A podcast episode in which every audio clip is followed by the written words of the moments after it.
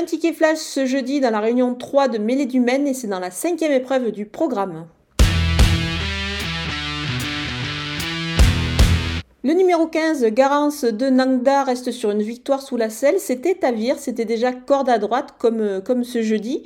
Elle devrait confirmer. Je vais lui opposer euh, la plus riche du lot, c'est le numéro 18, Gaïa Méloise. Elle n'est pas de tous les jours, certes, mais je pense qu'elle a des moyens. Elle est capable de s'illustrer dans cette épreuve. On va pouvoir les associer pour un 2 sur 4.